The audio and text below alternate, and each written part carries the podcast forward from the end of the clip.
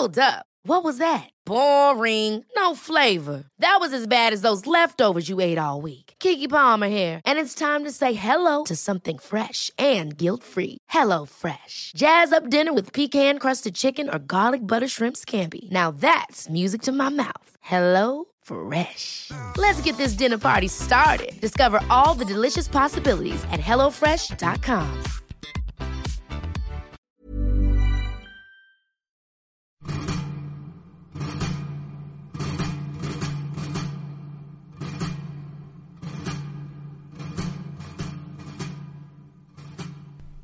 La Revolución Mexicana trajo todo un estallido popular en la cultura y gracias a eso México estableció sus rasgos típicos y característicos en las fiestas y creaciones que como pueblo orgullosamente hoy celebramos y hacemos nuestras.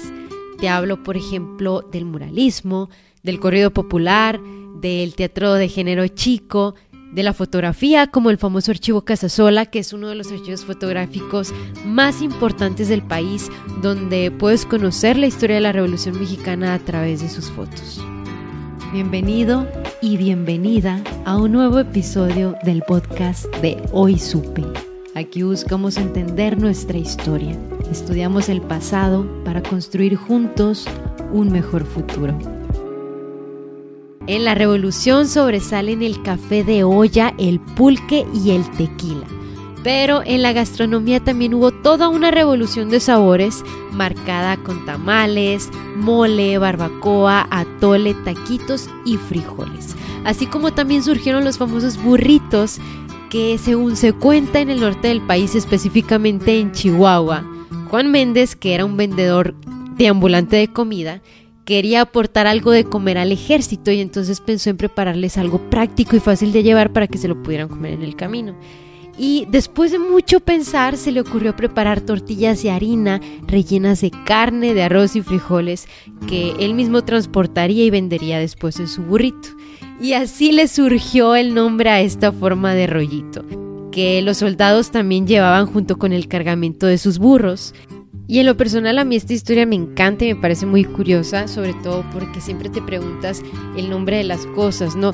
Y en este caso una tortilla envuelta con relleno, porque se llama burrito y cuando lo sabes, pues ahora todo tiene sentido. Sobre todo que acá en Sonora es súper popular el, que el burro de machaca, que el de frijoles, que el de carne con chile, carne de res, etcétera. Y también durante este tiempo surgió la discada, que acá en el norte es una combinación como de carne de res, tocino, salchicha, chorizo, jamón y demás, que ahora sí que es al gusto y que se cocina en un disco de arado, por eso su nombre de discada. Pero bueno, no podemos hablar de comida de la revolución sin destacar a las Adelitas, estas valientes mujeres fieles y heroicas que acompañaban a toda la tropa y que les preparaban de comer a los soldados y por eso siempre llevaban su colección de semillas, especias, chiles secos, frijoles y quelites. En ese momento las Adelitas utilizaron toda su creatividad para dar vida a platillos como gorditas, caldos, atoles y todo lo que conocemos como antojitos mexicanos, porque como si no fuera poco, también iban cargando con ollas, comales, metates y molcajetes. Y no solo eso, las Adelitas son dignas exponentes y representantes de la cultura y de la mujer de la revolución, porque se alzaron valientemente en armas de fuego contra la injusticia social, luchando por los derechos de los campesinos y cuidando a sus hijos y a los soldados heridos. Las soldaderas, como también se les conoce, esas que fueron madres, hijas, esposas y amantes, abandonaron su rol limitado como mujer en el ámbito doméstico y no se quedaron de brazos cruzados ni a la espera del regreso de sus hombres, sino que levantaron su hogar para llevarlos junto a sus soldados. Y como dijo Elena Poniatowska, sin ellas no hubiera habido revolución. Y hablando de Adelitas, otro elemento cultural que es muy representativo en la revolución es la vestimenta. Y la de la Adelita sobresale tanto como la de los trajes de charros y mariachis de los rurales, la vestimenta burguesa de la clase alta y los trajes militares de Porfirio Díaz, sin olvidar los trajes de los caudillos como los de Zapata y de Villa, siendo los típicos bigotones y sombrerudos. Te vas a sorprender de saber que fue un filósofo el encargado de recrear gran parte de esa idea del mexicano. Su nombre fue nada más y nada menos que José Vasconcelos, y seguramente te lo recuerdes por las clases de historia en los libros de la SEP o por el nombre de alguna escuela o biblioteca en tu estado. Y no es casualidad porque él fundó la SEP y le dio el lema a la UNAM, por mi raza hablará mi espíritu. Vasconcelos sabía muy bien que el arte era la clave para la educación y la creación de una nación.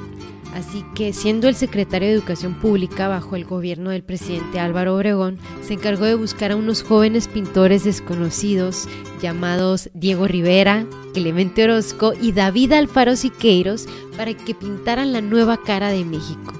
Y ellos se encargaron de conformar toda una identidad nacional a través del orgullo mexicano y pintaron nuestro pasado prehispánico. Las paredes de la Secretaría de Educación Pública, del Palacio Nacional y otros edificios más fueron intervenidos por estos pintores a fin de narrar la historia del país para darle un sentido revolucionario. Se trató de una especie de realismo socialista a la mexicana. Y es así como nació el muralismo.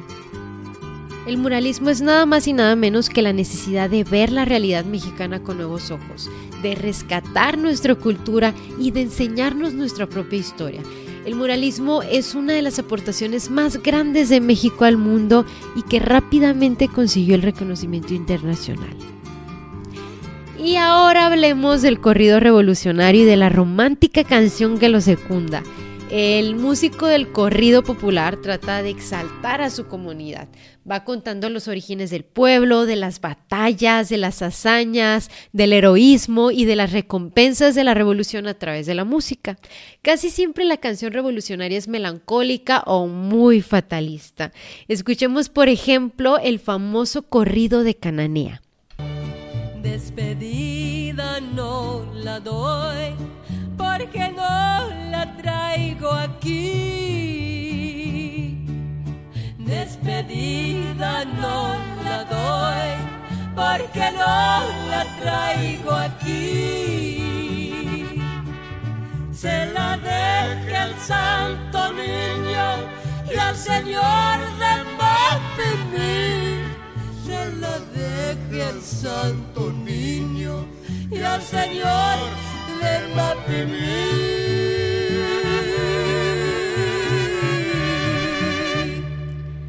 y es que el corrido evoca el sentimiento revolucionario y de ahí surgen los personajes arquetípicos, como otra vez menciono a nuestra tan querida inventada Adelita. si Adelita se fuera con otro, la seguiría por tierra y por mar. Si por mar en un buque de guerra, si por tierra en un tren militar. Y si Adelita quisiera ser mi novia, y si Adelita fuera mi mujer, le compraría un vestido de seda para llevarla a bailar al cuartel. Y también tenemos a Marieta la coqueta. Marieta, no seas coqueta, porque los hombres son muy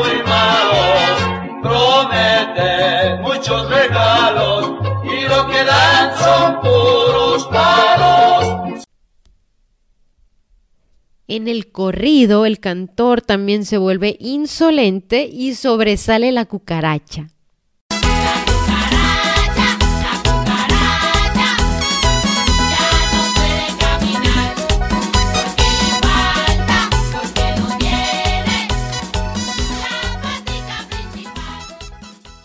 Se cree que la cucaracha nació en España, pero hoy ya es representativa de México.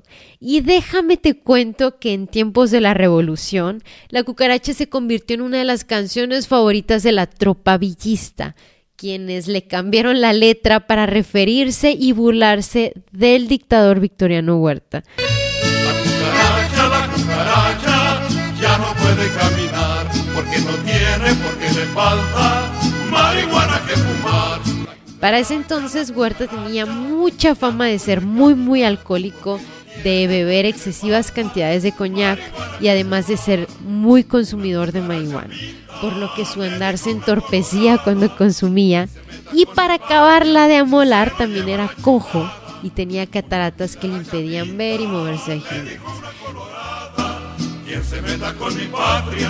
se la chiflada, la cucaracha, la cucaracha, ya no puede caminar. Así que para Villa y sus hombres, Huerta era nada más y nada menos que la cucaracha que ya no podía caminar.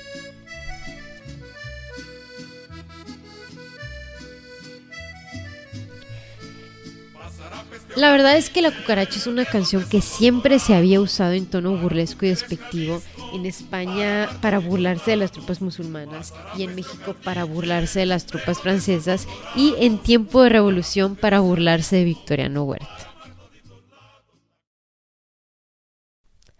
Hablando de Villa, también se dice que nomás hacía falta para que el centauro del norte levantara tres dedos, señal que hacía para la banda de su tropa, y que se pusieran a tocar las tres pelonas.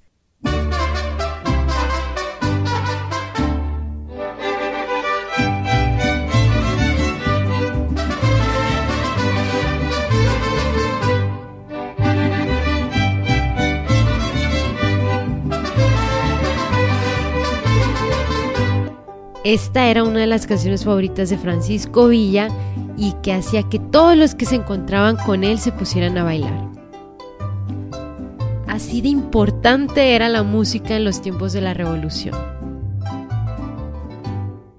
Un dato curioso es que a Villa se le atribuye ser el primero en entonar el tan afamado y famoso grito ¡Viva México, cabrones! aunque no haya suficientes pruebas para demostrarlo. Pero la cultura de la Revolución Mexicana va más allá de la música porque también pasó al teatro y este se volvió una pieza fundamental. Después de la caída de Porfirio Díaz, el teatro se vuelve toda una herramienta de expresión. Y la principal promotora del teatro en México fue una mujer, fue Antonieta Rivas Mercado, que fue hija del famoso arquitecto del Ángel de la Independencia, Antonio Rivas Mercado. Fue Antonieta quien fundó el Teatro Ulises porque su objetivo principal era romper con el teatro anticuado y nacionalista que anteriormente se presentaba para traer al país una dramaturgia moderna y vanguardista de la época. Y así también formó el patronato para la Orquesta Sinfónica de México. En cuanto a la literatura, la Revolución Mexicana también le influyó tanto como para crear grandes obras y ahora sí que clásicas novelas entre las que destacan Los de Abajo de Mariano Suela y El Águila y la Serpiente de Martín Luis Guzmán. Carlos Fuentes mostró la corrupción de la política en la muerte de Artemio Cruz y Juan Rulfo representó el autoritarismo del cacique en Pedro Páramo y los estragos después de la Revolución Mexicana en el llano en llamas.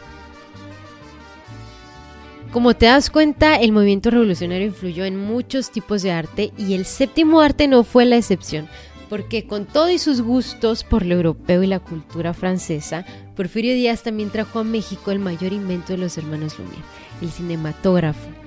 Pero la verdad es que el tiro les sale un poquito por la culata porque resulta que a pesar de que el objetivo principal de traer el cine a nuestro país era para filmarse a él mismo, que así fue al principio, al final el cinematógrafo terminó documentando y ensalzando a sus enemigos.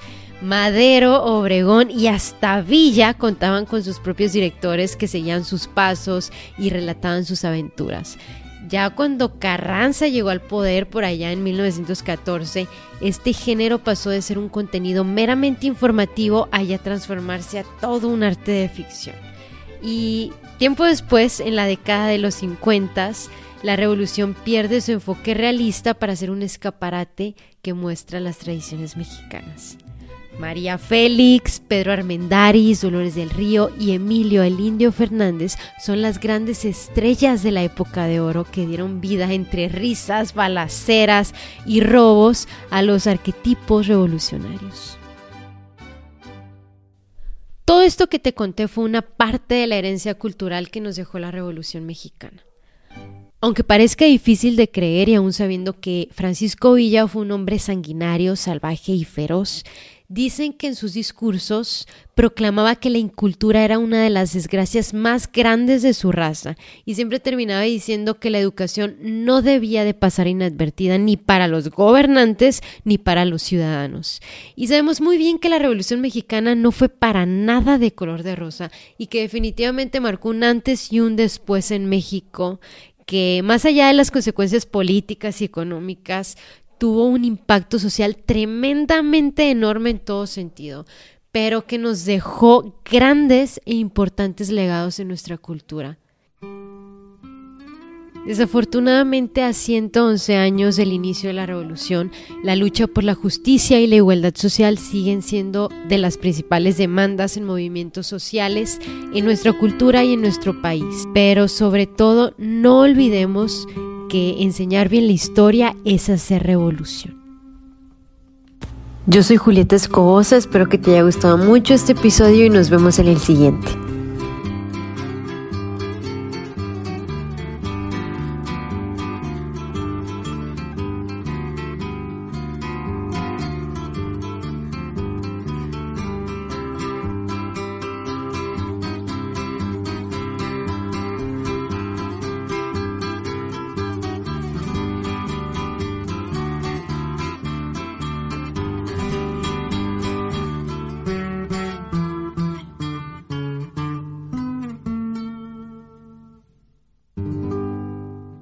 Si este episodio te gustó y te pareció interesante, entonces ayúdanos a compartir el podcast con alguien más. Y recuerda que también te esperamos en nuestras redes sociales. Muchas gracias por escuchar Hoy Supe.